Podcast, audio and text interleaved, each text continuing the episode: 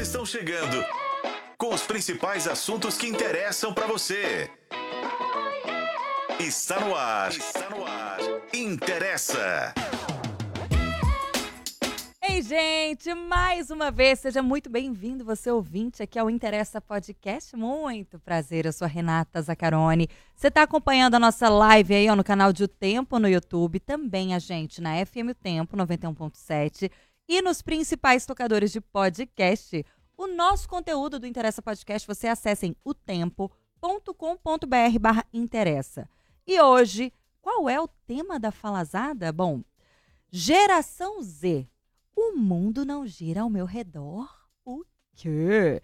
Quem contribui aí com o nosso bate-papo é a Roneida Gontijo. A Roneida é psicóloga e psicopedagoga, especialista em crianças, adolescentes e orientação parental. Aliás, vamos dar as boas-vindas para ela. Seja muito bem-vinda, Roneida.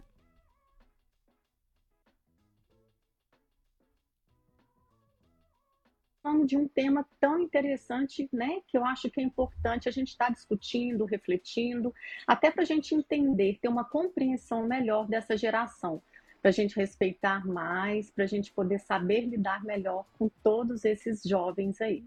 Perfeitamente. Estou dividindo a bancada com elas, a jornalista Renatinha Nunes. Ei, gente, um beijo para todo mundo que está acompanhando o Interessa. Continuem acompanhando o Interessa. Também gosto muito do tema de hoje. Acho importante e complexo. Eu também achei, viu, Renatinha?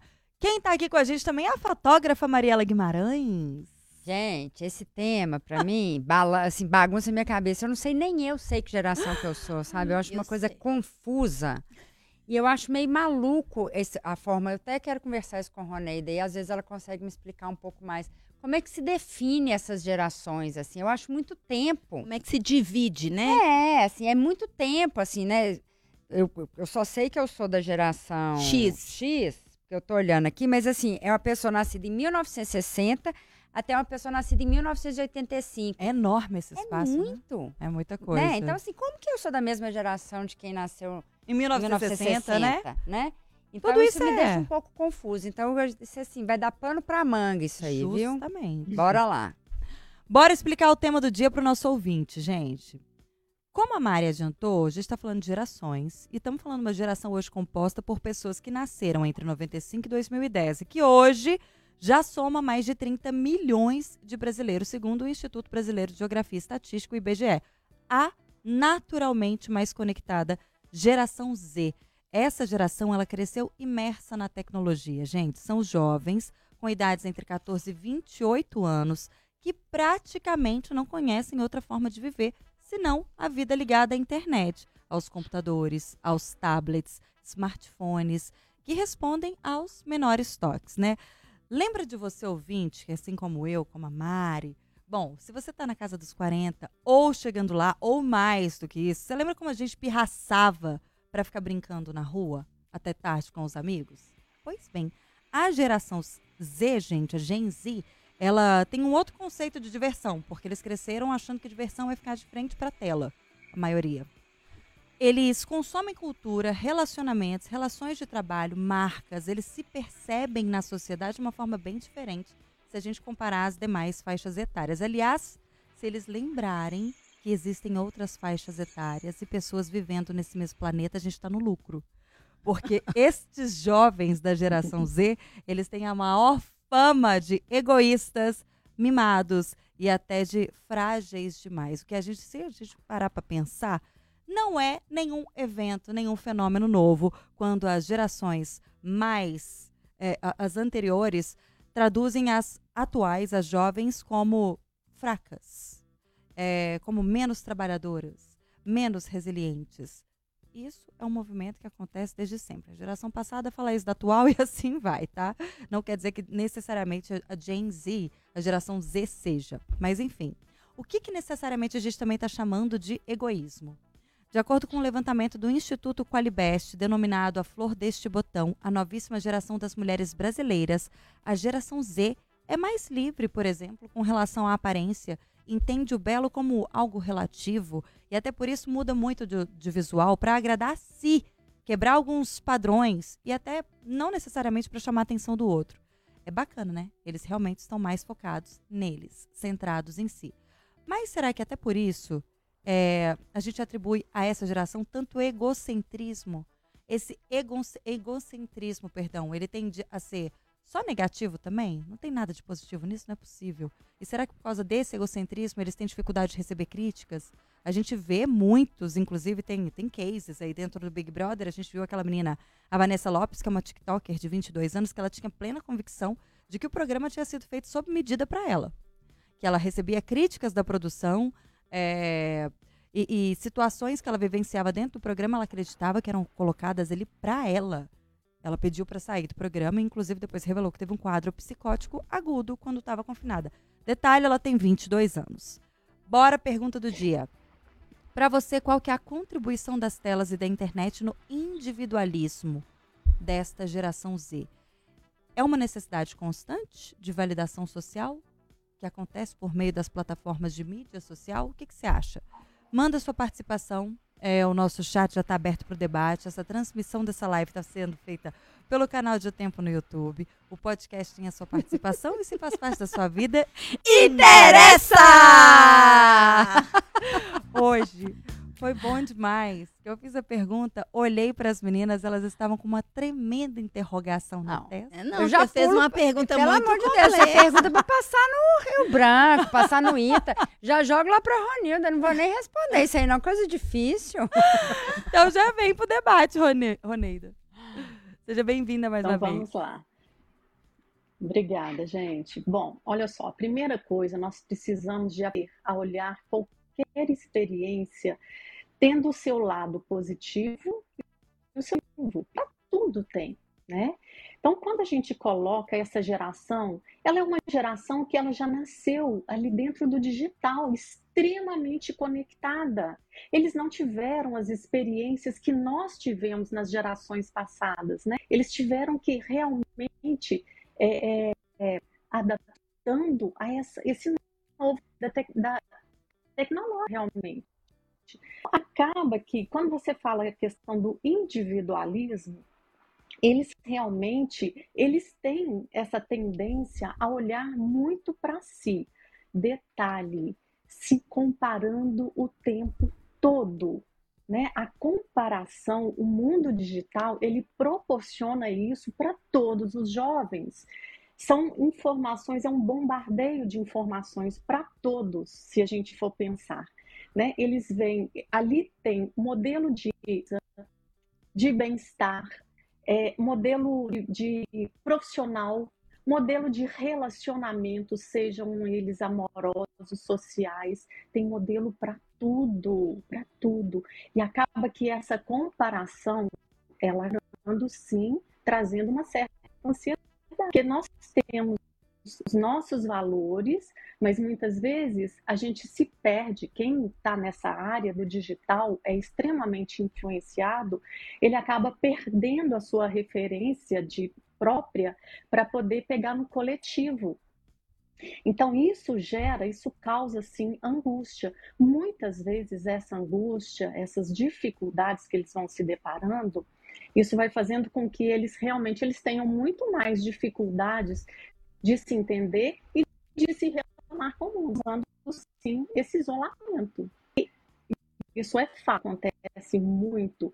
Isso a gente vê, eu vejo isso nos consultórios, a gente vê isso na mídia, a gente vê em, né, em, em várias pesquisas também em relação aos jovens também. Então, esse isolamento, o isolamento social, o isolamento dele familiar também, que é uma coisa que os pais trazem muito, que é essa dificuldade que os pais têm de, de trazer esses filhos para próximo, mais próximos de si. Mas a referência que eles têm é essa. Eles não tiveram as oportunidades, a maioria, tá, gente? Quando a gente fala é, que eles não tiveram, a gente não pode generalizar, não é 100%. Nós precisamos de respeitar. Existem as exceções. O Rony, Rony Mas eles. Ah, é, eu queria entrar nesse ponto que você acaba de falar aí. Existem as exceções, né? Eu acho muito complexo, entrando no debate também, é, a gente pegar uma geração, a Mari falou aqui, nossa, é um, um espaço de tempo muito longo, né? E eu convivo muito com a geração, com a geração Z. A geração Z está Uhum. no meu dia a dia. Eu tenho um filho da geração Z que tem muitos amigos que estão dentro da minha casa o tempo inteiro, né? Então eu, eu tenho uma convivência grande com a geração Z e eu convivo com a geração Z também fortemente no trabalho. E o interessante é que eu convivo com, dentro desse todo da geração Z, eu convivo com pessoas de uma, de uma idade. ah, Vamos dividir. Se a gente dividisse a geração Z no meio, eu convivo com a turma mais Uhum. velha, que está mais perto aí dos 30, e também com a turma mais jovem. É, e consigo perceber uma diferença dentro da própria geração Z. Por isso eu acredito muito nisso que você trouxe aí no final, de que existem as exceções e a gente precisa lembrar quando a gente fala das questões geracionais também, que eu acho que é muito importante, que as pessoas têm ambientes, elas têm personalidades, elas têm vivências emocionais distintas. Então, na hora que a gente coloca e generaliza tudo no meio do mesmo bolo, é muito complicado, sim, porque essas pessoas tiveram criações diferentes.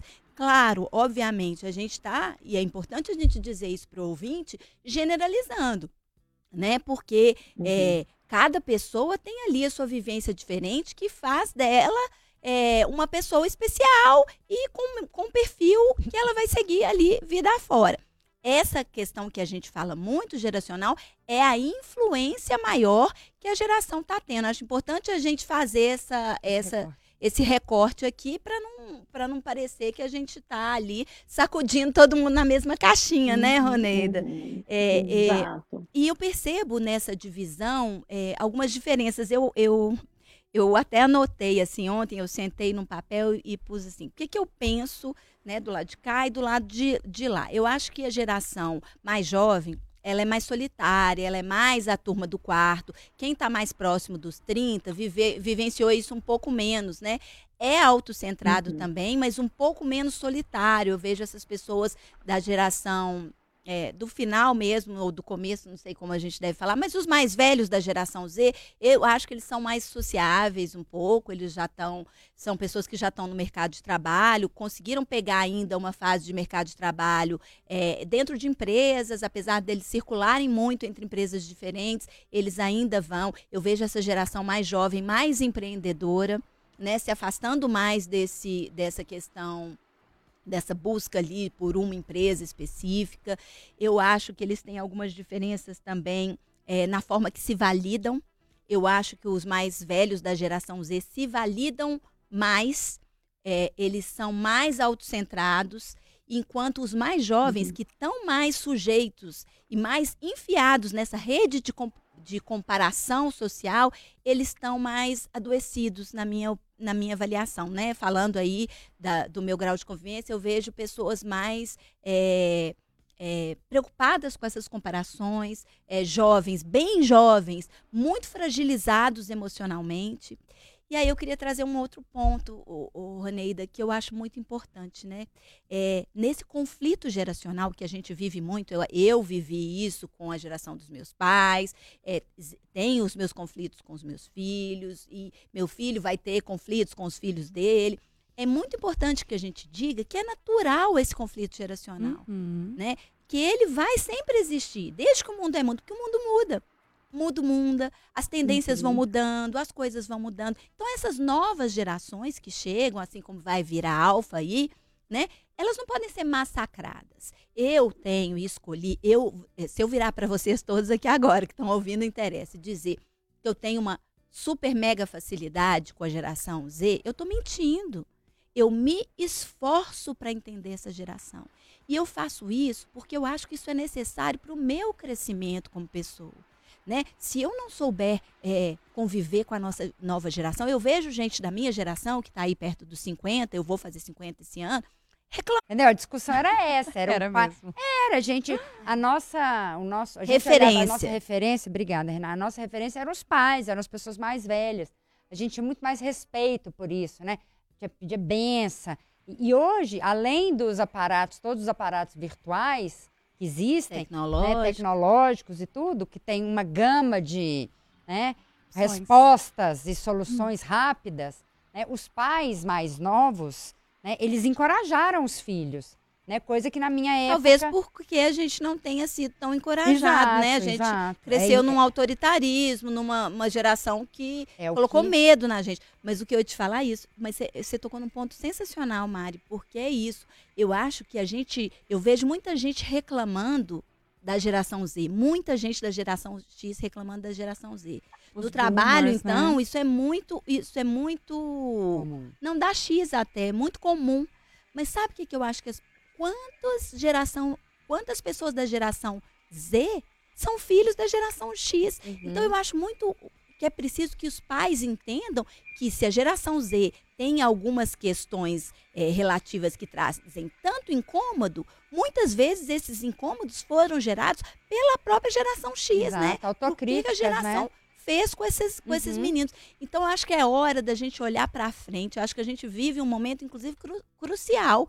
Eu acho que é hora da gente olhar para frente e, e tentar abraçar es- é, o entendimento para melhorar o diálogo e a comunicação entre as gerações. Isso é fundamental para o crescimento de ambas. É, eu queria até devolver essa, essa, essa afirmação para a Roneida, no- né, que eu estou questões, né? fazendo como uma afirma- afirmação aqui, mas é, é- essa que é a minha opinião, né? Qual é a importância do diálogo? Porque eu, eu vejo, né, da, da geração do meu pai, que é baby boomer, para minha, o diálogo era bem mais restrito.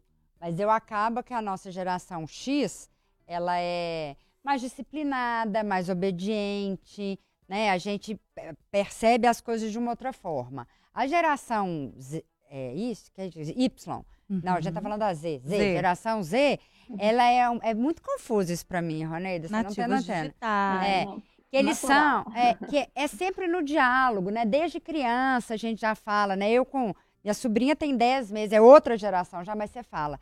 Eu falo, Cecília, eu vou tirar sua roupa, né? Então eu vou, vou- vamos tomar um banho. É tudo uma conversa para a pessoa entender, né? Eu vou pegar no seu corpo. né?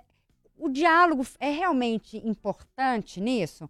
Eu fico vendo assim, qual que é o, o ponto, né? Se menos diálogo, você fica mais disciplinado, que é uma coisa mais militar, mas ao mesmo tempo, se você dá liberdade, a coisa meio, a sensação que descamba, que assim, que a co- Como é acho que que é é isso? tudo equilíbrio, né? É ou não é, Roneida? Não, mas esse equilíbrio é, difícil demais de achar, né? Mas a gente, nós estamos aqui no mundo é para evoluir, Mariela. Exatamente. Olha o que, que nós estamos fazendo aqui. Nós estamos dialogando sobre um tema, sobre é, comportamentos né, de jovens que sofreram mudanças aí ao longo do tempo. Então, assim, é extremamente importante, sim, o diálogo, a compreensão, a gente entender o que está acontecendo, as mudanças que vão acontecendo nas gerações, isso daí é muito importante, até para a gente ter um respeito né, de, de- dessa individualidade, dessa formação do sujeito ali. Então, assim, é, a base, gente, sempre vai ser, a base da educação é a família. Nós estamos falando aqui de uma geração que, além da educação familiar, ela também está tendo um outro tipo de educação, que é a educação digital, tecnológica. Então, agora, mais do que nunca, é, nós pais, né, familiares, nós precisamos cada vez mais é, tentar entender este mundo, porque não adianta a gente querer ir contra, remar contra a maré não vai dar certo. A gente tem que se adaptar a ele e procurar tirar os benefícios. A, a questão do- da tecnologia, ela pode ser extremamente benéfica para o jovem, desde que ele tenha consciência isso os pais também podem ajudar esses filhos a ter uma, é, é, uma educação ali ah, em relação à questão da tecnologia mais consciente. Eles saberem o que, que pode estar ajudando, pode estar contribuindo. E um detalhe que eu queria até voltar, que foi logo no início, acho que a Renata que colocou, é a respeito da diferença desses jovens aí na próximo aos 30 e pegando jovens de 14, de 15 anos.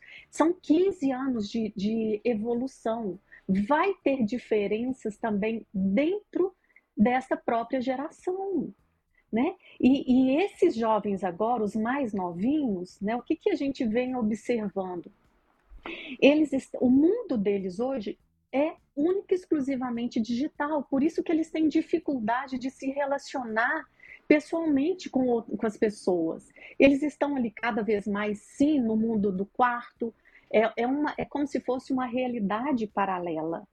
Então, ali, sim, eles têm todo tipo de informação e muitas vezes é difícil até de filtrar. E aí, nesse momento, eu falo novamente, reforço: pais, estejam próximos, estejam presentes, estejam ali é, é, tendo essa sensibilidade, essa percepção dos filhos de vocês, porque eles precisam muito Roneida, como é que eles, esses pais, hum. então falando para eles ainda, é, eu concordo muito com você, acho que essa necessidade de validação dessa turma mais jovem, ela é muito grande, né? E aí eles uhum. acabam é, se fechando mais, porque é ao mesmo é, é, muito doido isso, né? Porque ao mesmo tempo porque eles querem ser validados, eles se fecham nesse universo particular, mas muitas vezes para pais e mães chegarem, eu tenho escutado isso de outros de outros pais, amigos, eles estão tendo dificuldade cada vez maior de chegar nesses filhos, né? De, de estabelecer esse diálogo de uma forma mais produtiva. É, inclusive, eu ouvi de uma mãe que, para conversar com o filho dela, ela tem que mandar mensagem. Olha que loucura. Ela tá tendo. É, foi, a, foi a melhor forma que ela achou de melhorar a comunicação entre eles e, pasmem, está funcionando.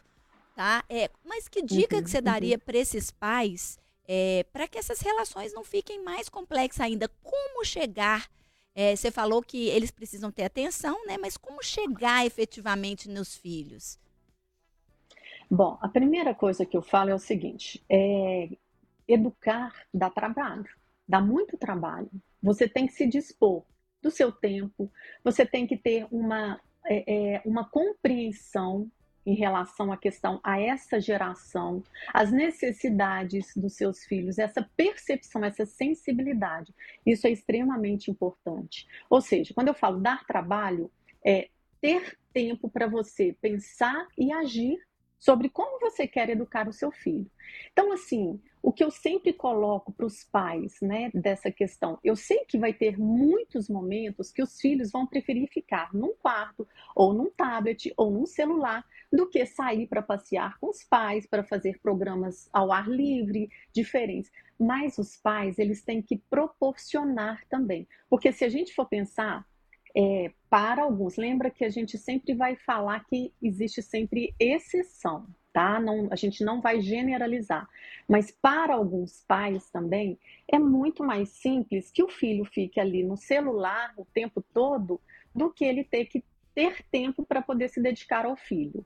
Então, assim, a gente precisa de saber que esse tempo é necessário. Vamos promover momentos, momentos às vezes de assistir um filme juntos, de fazer um passeio ao ar livre, de incentivar esse filho a ter grupos, é, fazer participar de, de grupos esportivos, é, é, trabalhos solidários, é, enfim, são tantas questões, ir para clube, andar de bicicleta, jogar um jogo, às vezes um jogo de tabuleiro em casa, carta, o que for, mas enfim, precisa de tempo. E nesses. Ah, detalhe: um outro lugar que eu falo que é assim, um dos lugares mais importantes e que tem mais acesso à comunicação de pais são nos horários refeições. Gente, é um lugar sagrado aonde que você pode conversar com seu filho como foi o dia dele, você pode contar para o seu filho como foi o seu próprio dia, o dia no trabalho, o que aconteceu. Esse momento é um momento de, de estreitar a relação e de saber o, como está ali a rotina do filho no dia a dia.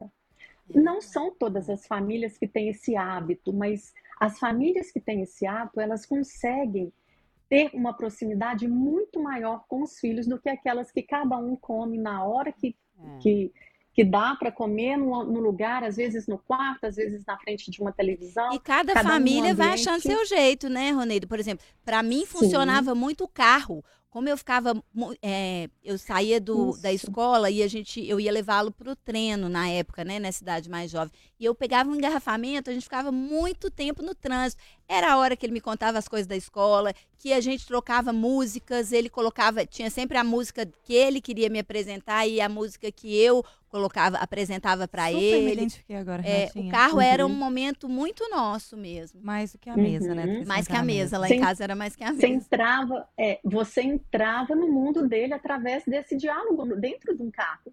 É, é uma delícia, realmente. E é um momento. E é exatamente isso que a gente precisa de entender. Fazer com que esse filho participe mais da rotina. Olha, por mais que hoje em dia a gente sabe que esse, esse jovem hoje ele está extremamente conectado e ausente dessas relações, mas a gente precisa de, de, entender que isso é importante, por mais que a gente pense que ele não tem prazer nisso, mas acolhimento familiar, relacionamentos com pessoas, isso tudo é extremamente importante. Esse filho se sente pertencente, acolhido, amado, compreendido. Então, esse espaço, gente, a gente precisa de resgatar, a gente precisa de lutar por ele, não desistir. Os pais não podem desistir dos seus filhos. Ô, Neida, é... vou trazer mais uma polêmica aqui. Eu tenho uma prima Sim. que o filho dela deve estar com 12. É, e ele e ela é dessas, né? Mora em casa, aí cachorro, aí não gosta, não, né? Deu o celular para ele tem muito pouco tempo, então não pode ter celular, tem vigia o tempo de tela, ela é pedagoga, então ela tem todo esse cuidado de levar os meninos para brincar no parque e tudo. E aí teve um aniversário que ele foi, e ele chegou no aniversário, era um aniversário de criança, assim, então levou cinco amigos para ir num, num restaurante. E chegou uma hora que a mãe do aniversariante mandou uma foto dos meninos, né, para as mães que tinham deixado os meninos irem. E aí a foto estava na mesa, os cinco coleguinhas, todos no celular, e o Felipe sem celular, porque ela não tinha dado para ele. Então, é, ele estava excluído. Como que a gente lida com essa, essa esses opostos, né? Que você tenta criar o seu filho dessa forma um pouco mais saudável, de brincar na rua, de ir para um sítio, de pôr o pé na grama. Só que quando ele vai conversar com os seus, né, com os amigos da idade dele, todos já têm celular, todos já sabem de um monte de coisa, né? E tem outras questões. Ele, ah, minha mãe deixa, eu tenho celular tal. Ah, mas a minha mãe deixa, eu tenho tablet, eu tenho isso. E a criança fica acaba ficando com raiva da mãe, porque ela tá fora do grupo dela. Então, brigou com a minha prima até ganhar um celular. Aí falou assim: não, o dia que você fizer, acho que é isso, o dia que você fizer 12, você ganha o celular e ele teve que ganhar. Só que ele tem uma irmã mais nova. E aí a irmã mais nova já teve que ganhar um celular antes, porque o irmão já tem. Aí fica difícil a gente conseguir controlar tudo assim, porque né, você não todo mundo tem, ou você não tem, você tá fora, mas sua mãe não quer te dar. Como é que você encontra mais uma vez esse equilíbrio? Eu tô em busca do equilíbrio uhum. aqui hoje. Isso, olha só, gente, isso é, é, uma das dificuldades que hoje os pais encontram, hum. tá? Esses pais que têm essa consciência do, é, é, do, do mal que faz realmente o, o número, o tempo excessivo na frente das telas, porque tem pais que têm essa consciência, né? É, isso é um grande dificultador. Por quê? Porque realmente é, ao redor desse filho ele está totalmente envolvido, né, estimulado por, pela questão tecnológica, que são os amigos utilizando aí as telas. E é na sala de aula, é no recreio, às vezes tem um espaço enorme para brincar na escola, o tempo, um tanto de colega, mas muitos ficam no, na telinha, gente. Uhum. É uma coisa assim, isso daí é o que eu mais vejo, né? Eu acompanho muitas crianças em idade escolar então, a gente vê essa dificuldade que, tá, que está tendo. E aí, o que, que acontece? É, e esses pais não querem. E a gente precisa de respeitar, porque isso é um valor para determinados pais. O que eu sempre oriento os pais é que, você, que eles devem conversar sim com os seus filhos. É, existe também, é importante ter uma certa flexibilidade. Se, não digo é, dar um celular antes do tempo. Se ele não concorda em dar, ele não tem que dar porque os coleguinhas estão usando, mas que ele tenha é, um, um, um, equilíbrio, que ele perceba ali que esse filho ele também precisa de entender como é que se usa um celular, é, jogos, como é que ele vai utilizar um, um, computador, por exemplo, um tablet para poder fazer uma pesquisa. Então, ele também tem que ter antenado. Existe esse lado saudável da tecnologia, muito saudável também.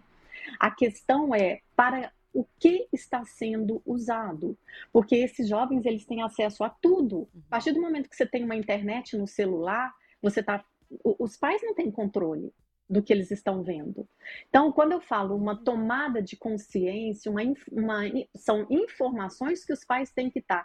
Para isso, é muito importante a proximidade entre pais e entre os filhos. Diálogo aberto, relacionamento de confiança entre ambos, é, prazer de estar juntos, respeito, respeitar a, a individualidade também. Então, é um, são um, é um conjunto de fatores que, que vai influenciar. É. Então, assim, não existe a gente falar tem que, que abrir mão ou eu vou proibir. Não, é um equilíbrio. É e é de acordo difícil, com inclusive. valores e família. É muito difícil, inclusive, né, Roneida? É, esse, esse episódio que a Mari trouxe aqui é, é muito complexo, porque, é, ao mesmo tempo, eu entendo, aí estou falando como mãe, que também não quero tirar outras visões de mundo do meu filho, né? Eu não quero que o meu filho viva ali na caixa só do que eu penso. Eu quero que ele construa também uhum. o pensamento dele. E ele vai construir esse pensamento né, é, é com, os, com os dele, né? Uhum. Com, a, com os amigos, com os inimigos, com a, a comunidade escolar, com outras pessoas que ele for convivendo. E aí é muito interessante, né? É, aí falando de novo como mãe, acho que a Renata já deve ter vivido isso também. É, é, é um negócio impressionante. Tem, teve horas, teve momentos na minha maternidade, ao longo da maternidade, que eu achei que eu fiz tudo errado. Sabe quando você fala assim, meu Deus, eu deixei demais esse menino no celular, não sei o quê. Pô, meu filho está viciado em celular. Eu estou viciado em celular. eu estou viciado em celular. Como é que eu posso exigir isso dele? Uhum. Né? Então, uhum. assim, a gente também tem que pôr os dois pezinhos no chão e entender que ele está numa. O mundo mudou. Não dá para eu é, segurar esse telefone hoje com mais de 10 anos, 11 anos. Eu segurei até os 10. Aí nos 10 eu dei um telefone, hoje ele está com 22, vai fazer 22, né? É, ele tava, aí eu dei aquele telefone que não tinha internet, mas eu conseguia ligar e ele ligar para mim. Já foi um avanço.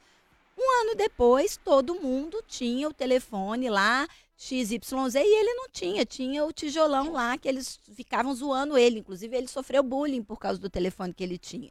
E aí eu falei: ah, não dá, não quero meu filho também fora de tudo. Dei o telefone que tinha internet. Aí os meninos falaram: nossa, o telefone. Aí ele sofreu Aí ele foi exaltado. Então, assim, é muito engraçado. E eu achando que eu estava fazendo tudo errado, Mari. Entende? Eu sabia, porque eu realmente não conseguia controlar. Exatamente o que a Roneida disse. Eu não tinha, quando eu entrego aquilo, eu perco. A gente acha que está controlando quando toma o telefone. Então, na, hora que eu brigava e queria dar um castigo, eu tomava o telefone. E eu achava que eu estava ali no controle da situação. Ilusão pura. Oh, eu, eu comentei aqui, assim, a gente, né, nós a, a Zaca ainda não, mas aqui, hum. lá de lá da bancada, lá de cada bancada, acima dos 40. É, a gente não consegue controlar o, as informações Uso. que vem no celular. Exatamente. De repente pula um negócio uhum. ali, você fala, por que, que esse trem tá aparecendo aqui? Não, não assim? mas aí é o que eu acho que entra a família. E aí, voltando ao seu episódio especificamente, entra a força e o valor que essa sua prima solidificou. E, e eu ia voltar nisso agora. Quando eu olho para trás hoje, quando eu olho para o meu filho hoje, e, e, vejo a trajetória que a gente passou, de muitos problemas, que é uma, uma foi uma né, questão do, da escola que eu já contei aqui, ele tem TDAH, né? Eu, eu tive uma vida escolar muito complexa, tive trocas de escola por várias vezes e tudo mais, e, e tudo foi muito difícil. Eu, quando eu olho hoje para trás e vejo a segurança do meu filho, os valores dele, né, achar uma, uma, um jovem nessa faixa etária que frequenta baladas e tal e não bebe, que é uma coisa é, que eu acho super bacana da parte dele, tendo pais que bebem, né? Então, Mães. mãe, mãe que bebe. é, eu, eu, digo assim, quando eu olho o, o, os valores que a gente construiu, é, eu fico orgulhosa de mim como mãe, sabe? Quando eu olho para o meu filho hoje, eu falo, eu fiz muito mais certo do que eu achava que eu fiz. Uhum. Então, eu acho que quando a, quando a Roneida fala não desistam dos seus filhos, e é uma frase que eu já usei muito aqui no Interessa, é, é real. Não desistam mesmo, porque às vezes você acha naquela fala, naquela repetição, naquela chatice, entre aspas, suas, que ele não está captando aquilo, ele está captando sim, gente. E isso vai se reverter num valor lá na frente. Hoje eu vejo meu filho falando coisas que eu repetia lá atrás, quando ele era pequeno, e que eu achava que ele estava ignorando. Ah. E ele solidificou isso como um valor importante para a vida Tava dele. colocando tudo no HDzinho Tudo dele. no HDzinho. Gente, a gente coloca tudo. Eu vejo, eu falo, brigava com meu pai horrores. Hoje em dia eu me pego falando frases idênticas. Idênticas. Você é filho da semiga, apaga a luz. É. Não sei, umas coisas que eu falo, gente, parece que meu pai tá falando isso comigo. Eu tinha poucos anos, né? Valor, valor, caráter, formação é para sempre. É. Então, por mais que pareça difícil nessas fases de conflitos geracionais, é, é incrível. Assim, eu acho que a educação é não é fácil. A educação é, nossa, é um negócio Complexo, complexo, é né? a Um gente desafio batendo todo dia. cabeça todo dia. E eu acho que para sempre eu vou bater cabeça assim, achar que eu tô errada, mas na hora que você entende esse processo, você fala assim, nossa, como isso é legal. Né? Depois que passa essa tranqueira toda e eu estou entrando numa fase muito boa, é, eu olho para trás e falo assim, não, eu dei meu melhor, né? E isso é o mais importante, porque os pais também, né? E aí eles também pessoas, têm, né? são pessoas, né, Roneida? É, a gente tem as nossas Sim. fragilidades, a gente teve os problemas com as Claro. gerações dos nossos pais. Então, assim, eu acho que a gente precisa também não se cobrar tanto e entender que a gente Uhum. erra, que a gente vai errar e a gente Uhum. vai acertar também. Dá para corrigir tudo no meio do percurso, né? É, a gente dá para a gente é, vivenciar de uma forma que a gente não sinta culpa. A culpa ela é natural, mas a gente tem que entender que nós fizemos o melhor que nós demos conta, como os nossos pais também. Se a gente for olhar também para a nossa educação, quanta coisa que a gente não concordava com os nossos pais naquela época, quando nós éramos jovens, que hoje a gente entende também. E é assim com os nossos filhos, a gente vai fazer tudo o que a gente pode fazer por eles. E no final das contas, eles vão entender. A questão do desafio é algo natural que acontece com jovens. Eles vão testar força com os pais. Eles vão, como se eles soubessem tudo, que os pais não sabiam nada. Nós já passamos por isso também. Agora, imagine essa outra geração extremamente desafiadora, muito mais do que foi a nossa geração. Então, mas eles vão entender. Então, nós não podemos esquecer que nós somos exemplo, nós somos a base da formação desses filhos, do caráter, da personalidade, enfim, nós somos a, os pais são a base. Então, assim, é, quando a gente olha, né, acho, achei interessante porque isso realmente, quando a gente olha, porque não é fácil, a gente às vezes cobra algumas coisas dos nossos filhos, mas nós às vezes não damos conta de fazer, que é também o uso excessivo das telas. Acontece muito no chegar no consultório, vou dar um exemplo para vocês aqui mais simples também, é, os pais cobrarem que os filhos têm que ler. Nossa, eu já exigi e ele tem que ler um livro por semana, ou ele tem que ler toda noite, e aí eu vou e pergunto para os pais, e vocês têm esse hábito também? Uhum. Não, A vários, maioria, né? Não. Você falou de leitura, mas tem não. vários. Vários que a gente cobra Exato. até de mentir. Tem uma, exemplos. tem uma menina que faz um, uma influencer aí que fez um, um, um conteúdo sobre isso, né? Que fala assim: é feio mentir. Aí depois fala: não, mas eu tô doente na frente do filho, né? Fala: você tem que cumprimentar as pessoas. Aí ela Aham. passa e fala: ai meu Deus, não quero cumprimentar essa pessoa. né? Porque a gente ficou obrigando os filhos a fazerem coisas, né? Você tem que ir lá e dar beijo numa pessoa que você nunca viu na vida, mas é amigo da mamãe. Aham. Por que, que a criança tem que ir lá beijar uma pessoa que ela nunca viu e ser simpática? É, e- Entendeu? A gente ficou obrigando os filhos a É. fazerem coisas que a gente não faz. E aí eu acho que fica. que- quebra um pouco o, a credibilidade mesmo, né? Então, na hora que você vai Uhum, conversar com a uhum. criança, porque na minha época, gente, não tinha conversa, né? Se eu falasse qualquer coisa pro meu pai, Aí fica quieta. é, não, vai pra cama, que é lugar de, né, vai chorar na cama que é lugar quente, não discute, eu que mando. Era uma coisa bem, né, gente? Século passado. Hoje, é, mas é verdade, gente. Hoje em dia, não, né? O menino te responde, pega no telefone e fala assim, ó, tá no Google, fala outra coisa, você não sabe de nada. Entendeu? O- A pessoa é meio tupetuda, assim, né? As crianças, que eu acho que também é uma dificuldade das gerações anteriores Uhum. de aceitar, de perder o posto de ser a. a como é que fala? A provedora da Liderança, informação, a né? referência. Liderança. É, a, mesmo, a- a liderança, o- a referência da pessoa, né? Porque antes era Mas isso. assim, você não precisa estar nesse pedestal para você liderar. Isso é muito importante Mas que as isso- pessoas saibam. Inclusive, eu que- isso traz Isso é muito importante que você está falando, mas as pessoas das gerações passadas, igual meu pai, na hora que eu vou discutir uma coisa com ele, ele ainda tem um traço da, Da geração hierarquia. dele. Exato, da hierarquia. Eu sou pai, eu que mando. É. E hoje em dia as crianças já perderam perderam muito essa noção isso. de hierarquia. Eu lembro que meu filho foi fazer uma constelação familiar, né? Uma, uma- E lá fala muito sobre hierarquia, tem aqueles bonequinhos.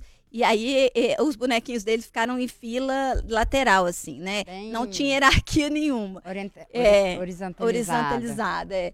Mas e- e- essa questão, eu acho que a gente, aí depende muito. Agora, as, é, as gerações é, dos nossos pais, a nossa, ela precisa aprender É. também. E É não estou falando que, que a geração Z está certa, não. Nós temos erros nas nossas gerações. Uhum, Todas as uhum, gerações têm problemas, né? É, mas a gente precisa aprender também. Por que, que a gente precisa apre- aprender? Eu penso muito no que, que a geração Z tem que, que vai contribuir com o meu crescimento Uhum. né? Eu tenho ganhado muito deles, né? Eu tenho trocado muito com eles. Eu tento explicar o que eu vivi, as minhas vivências, e eu acho esse um grande caminho para os pais, sabe, Roneida? Não sei se eu estou fazendo a coisa certa, mas eu tenho tentado seguir muito esse caminho. Às vezes meu filho fala coisas, que é isso? Isso é um absurdo, não sei o quê. Eu falo assim, deixa eu te falar, eu aprendi assim, vem cá, deixa eu te explicar. E aí eu tento explicar o que, que eu estou sentindo. Eu tento explicar Uhum. é, por que, que eu cheguei nessa conclusão. É, e isso eu, eu levo também para o meu trabalho, porque eu convivo muito no trabalho com a geração Z. Então, eu primeiro eu preciso ouvir. Eu acho que a geração X e os, os mais velhos, nós temos muita dificuldade de Uhum, ouvir, uhum. né? A gente quer sempre falar, Tem razão. ter razão. Então, a gente não escuta as novas gerações. Eu acho que a geração anterior está sempre querendo estar acima da Uhum. geração superior, seja ela qual for. Então, a gente, a gente não escuta. Essa escuta assertiva, ela é fundamental para a troca.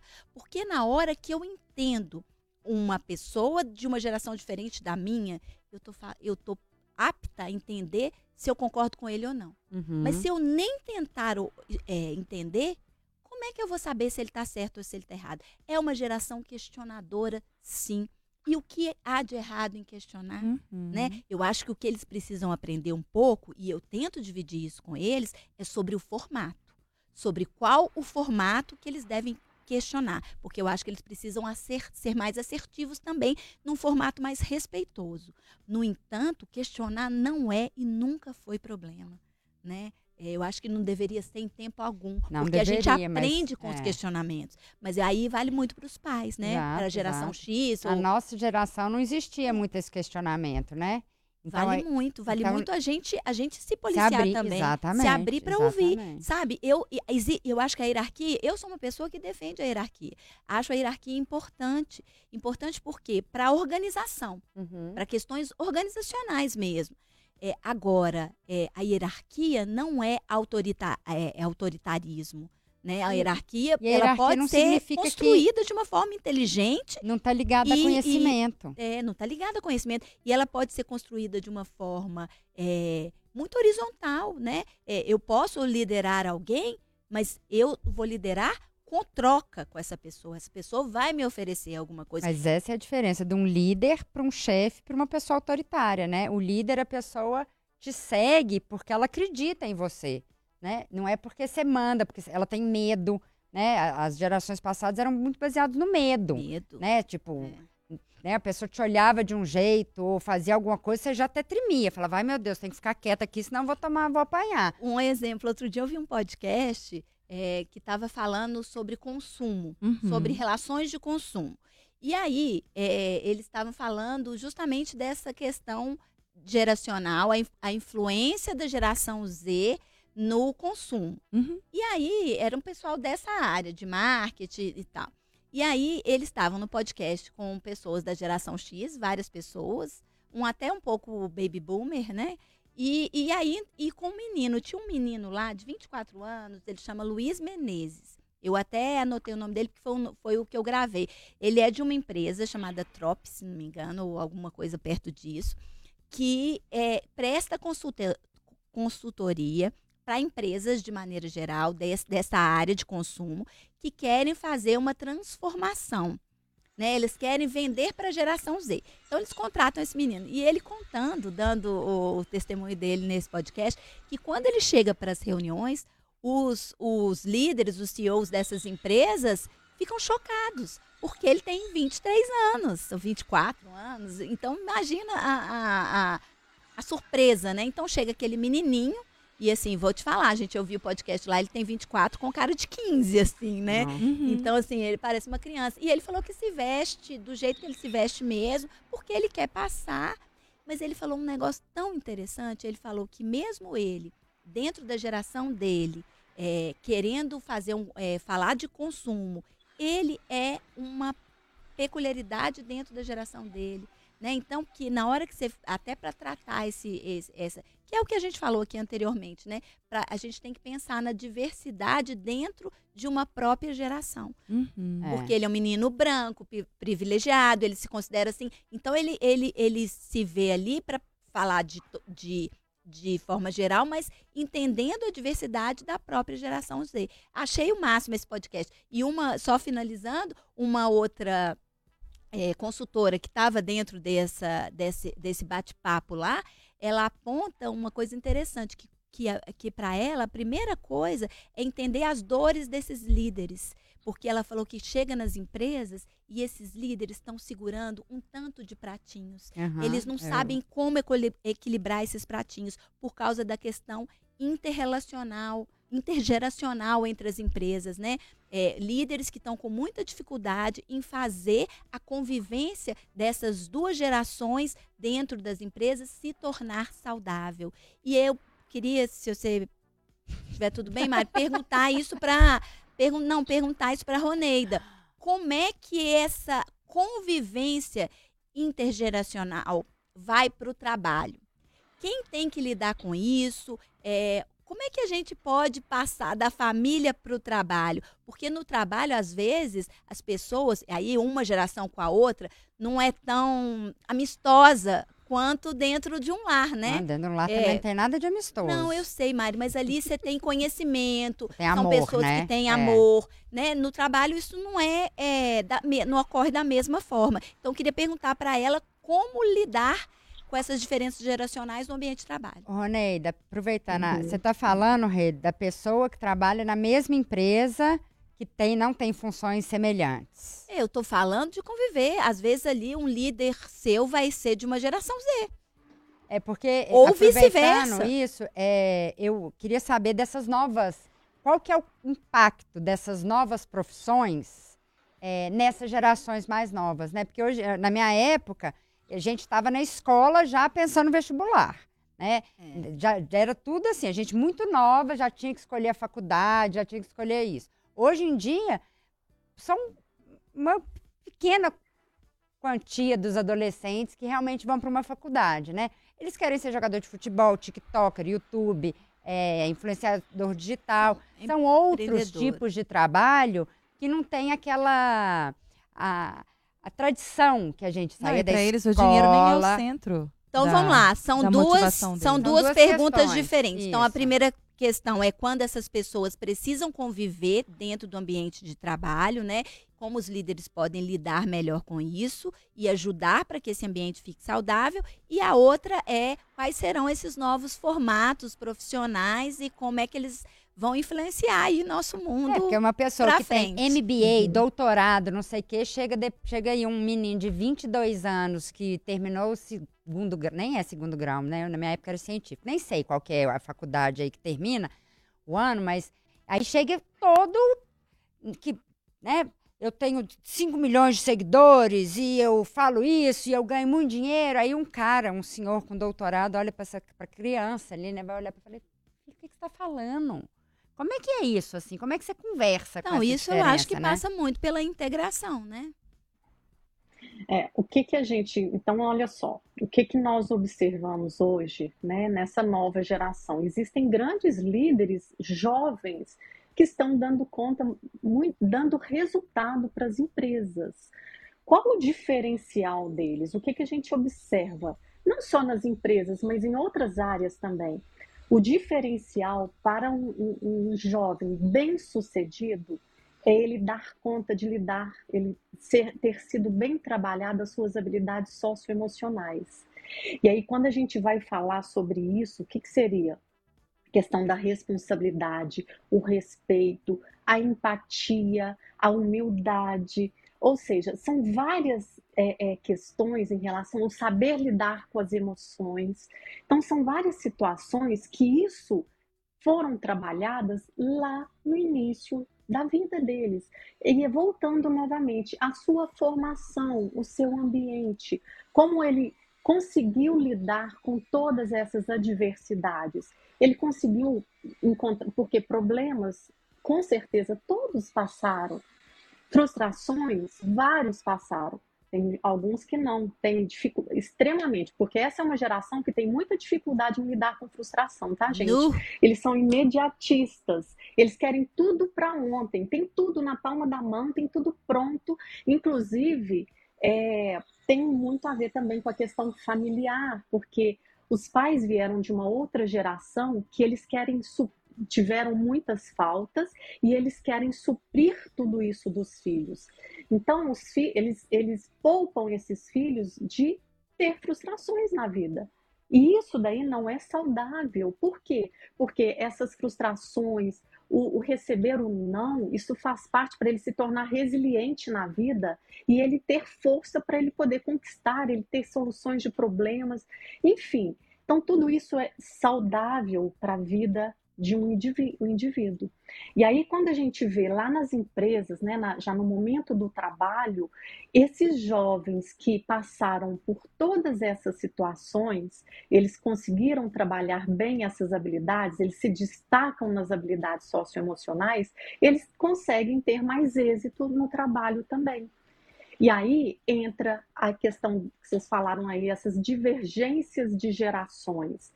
É, esses é, essa geração também né, mais velha um pouco, ela também precisa de ter, trabalhar essas habilidades. Por exemplo, a humildade é uma das, das questões que eu falo que assim facilita muito até para a gente entender. Grandes líderes precisam de ser, ser humildes para eles entenderem todas essas pessoas ao redor, todas é, é, a individualidade de cada um com respeito e ver que aquilo pode contribuir e muito no resultado que ele almeja. Então, assim, é, é esse equilíbrio realmente. Então, assim, eu falo que as habilidades socioemocionais, ou seja, saber lidar com as emoções, com respeito, é, com a compreensão, isso vai ajudar nesse, nessa relação profissional também. Perfeito. Roneida, eu queria muito te agradecer pela participação no Interessa Podcast hoje. A gente já tá chegando no fim. Poxa! Passou voando. Ah, não. Ah, Mas é sempre pena. bom te ter com a gente. Pena mesmo. Nossa, é uma delícia a gente estar aqui conversando, conver- discutindo sobre um tema tão importante. E assim, é um tema que não vai acabar aqui, a gente vai estar sempre discutindo e essas gerações novas vão surgindo e, e são desafiadoras, mas nós precisamos de cada vez mais buscar informações, di- discussões como nós estamos tendo aqui agora. Perfeito. Tá? Roneida, só te apresentando mais uma vez, né, para o nosso ouvinte que acompanha hoje o Interessa Podcast. Uhum. Roneida, gente, ela é psicóloga, psico... e abriu um negócio aqui na, na tela enquanto eu tô lendo. Psicóloga e psicopedagoga, especialista em crianças, adolescentes e orientação parental. Roneida Gontijo, deixa seu arroba para o nosso ouvinte te seguir também nas redes sociais. Arroba Roneida Gontijo, Ó, no Instagram. Simples. Fim. Tá bom. É É isso. muito diferente É. da maioria que vem aqui, tem Y, é, É, papagaio, periquito, é. cachorro no arroba. Maravilha. Mas Roneida, é, isso é bom obrigada. pra quem tem nomes diferentes, né, Roneida? Igual eu, assim, que também. São poucas, são poucas, são pra poucas. É, eu acho que eu sou única, não conheço outra. Alguém conhece outra Tá? Roneida? aí, Não, minha filha. É, pois isso. é. Mas foi um prazer. Volte sempre. é. vocês mais uma vez. Obrigada, viu, querida. pelo carinho. Imagina, a gente que te agradece. Meninas, vamos às considerações finais, Renatinha. Jesus. Ai, gente, eu acho que a palavra é integrar. A palavra desse programa é integrar. Eu quero muito aprender com as novas gerações. Eu quero. é, e aí eu tô pensando aí que quanto mais fácil eu chegar na Z, vai ser depois eu chegar na Alfa. Eu acho que a gente tem que estar aberta a ser contemporâneo. E para ser contemporâneo, a gente não pode deixar de ouvir o outro, né? Esse aprendizado é fundamental para o nosso crescimento, para o nosso envelhecimento saudável e para a gente ser sempre, sempre ligado no que acontece no mundo mesmo. Isso é fundamental. Integrar. E você, dona Mariela? É tipo assim, não tenha filhos. Mentira. Brincadeira, gente. Ai, mas Não é Mariela, você- gente, não. cancela Não, mas você não convive com jovem, É não. Você convive com falando, um não é monte só de jovem. Mas é mais fácil, Cancela porque ela. aí você devolve depois, você precisa parar de conviver. Mas tô brincando, viu, gente? Tô brincando que eu tô com muitas sobrinhas aí e tô realmente preocupada com o futuro delas, né? E eu acho que o futuro passa pelo diálogo, passa pela informação, né? Então a gente aprender o que, que é bom aprender com eles, né? É, Ensinar também. Ensinar, uma troca, é uma troca diária. Então, é, é muito diálogo, muito escuta, né? Escutar, aprender a escutar o outro, não ficar na defensiva, já não ficar esperando o outro falar para você ter razão, né? Eu tô na tá esperando fase... outro falar, você nem tá ouvindo, né? Exato, Você tá é, esperando a sua hora de falar, inclusive. Ela já cria uma barreira. É. né? Exato, exato. Então eu tô na fase, eu prefiro ser feliz do que ter razão, então eu tô muito aberta à escuta a, de qualquer idade, desde a Cecília, que é minha filhada de 10 meses que não fala, até o meu pai, que tá fazendo 80 esse ano. Então eu acho que nós temos aí uma gama de. boomer. Exato, uma diferença enorme de vivências que a gente pode aprender e ensinar sempre para todo mundo. A gente É um mexidão, né? é um um mexidão, é um mexidão, é bom. Exatamente. Pessoal, queria agradecer a nossa audiência pela participação. Hoje várias pessoas mandaram mensagem pra gente aqui, ó, no, no YouTube. Um beijo pro Rafael, pro Irã Patrício, pro André Luiz Coimbra, pro ah, Joel. Obrigada pela participação, gente. Até a próxima. Você que conferiu esse episódio, acho que alguém mais deveria assisti-lo. Segue a gente nas, re- nas redes sociais, lá no Instagram, né? Arroba Programa Interessa. A gente tá nos principais tocadores de podcast. Tem aí, ó, o YouTube de O Tempo e FM O Tempo 91.7. Até a próxima. Tchau! Beijo! Tchau!